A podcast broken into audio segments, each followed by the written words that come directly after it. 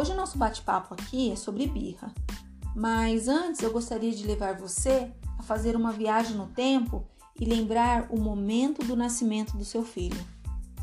Tente lembrar da hora exata do parto e me diga uma coisa: qual foi o som que você mais esperou escutar naquele momento? É, eu tenho certeza que você deve ter respondido que foi o choro, não é? Pois é. O momento da comunicação dele com você dizendo que estava tudo bem e que vocês poderiam seguir em frente. O choro é isso. Nada mais do que a primeira forma de comunicação de um bebê.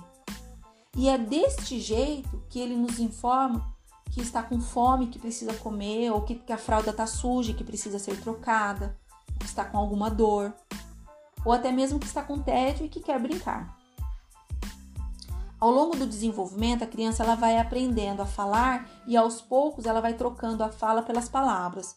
Mas até isso acontecer, vamos enfrentar sim diversos momentos de birra, que às vezes até são breves, mas outras vezes são intermináveis e ensurdecedores.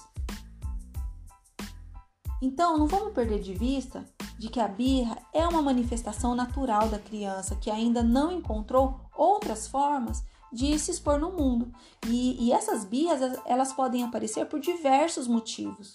Um deles é o fato da criança não querer perder um prazer que está tendo, ou por estar brincando, ou por estar assistindo alguma série favorita na TV.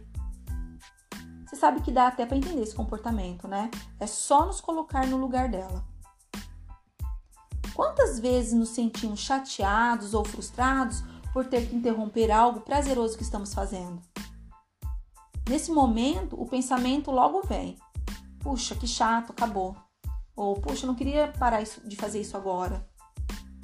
E só não saímos batendo o pé e gritando, como as crianças fazem, porque querendo ou não, passamos uma vida inteira treinando o manejo de nossas emoções. E vou te dizer mais, que às vezes eu até encontro adultos fazendo birra.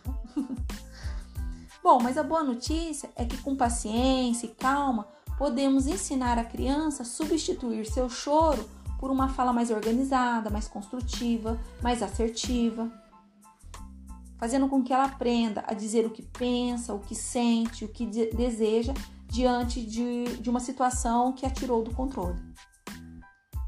A primeira coisa a se fazer quando a gente se depara com um momento de birra de uma criança é cuidar da sua calma, é cuidar da nossa calma.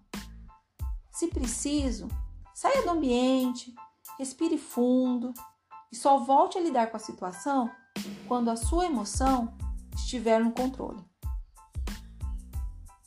Se necessário, leve seu filho para um lugar, local reservado, hum, onde vocês possam conversar com privacidade, sem plateia, onde essa plateia não tire a sua espontaneidade de lidar com a situação. Uma outra coisa a se fazer é observar e tentar descobrir o motivo da birra, pois às vezes um determinado fato pode estar encobrindo outras insatisfações, como por exemplo, busca por atenção, ciúmes, cansaço, sono. Isso tudo pode levar uma criança a fazer birra. Em seguida, vamos legitimar, legitimar o sentimento dessa criança. O que seria isso? Diga que entendeu o que ela está sentindo. Fale coisas do tipo: Eu estou percebendo que você está muito triste por querer tal brinquedo. Eu também já quis muito algo que não foi possível comprar. Isso é legitimar o sentimento dela, isso é reconhecer, empatizar com o que ela está sentindo e ajudar a fazer com que ela olhe para dentro de si e também perceba seus próprios sentimentos. Uma outra coisa que é possível ser dita é: eu sei que você está decepcionado por querer ficar mais tempo na festa do seu amigo. Às vezes eu também tenho vontade de ficar mais com os meus amigos, mas nem sempre é possível e neste momento temos que ir embora.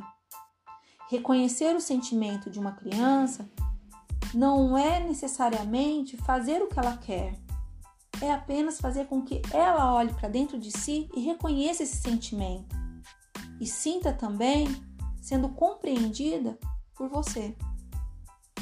Uma outra coisa a ser feita também E quando tudo estiver mais calmo e com as emoções sob controle, tente conversar sobre a situação e através de um bom bate-papo, leve a sua criança, leve seu filho a encontrar outras formas de lidar com a situação sem choro.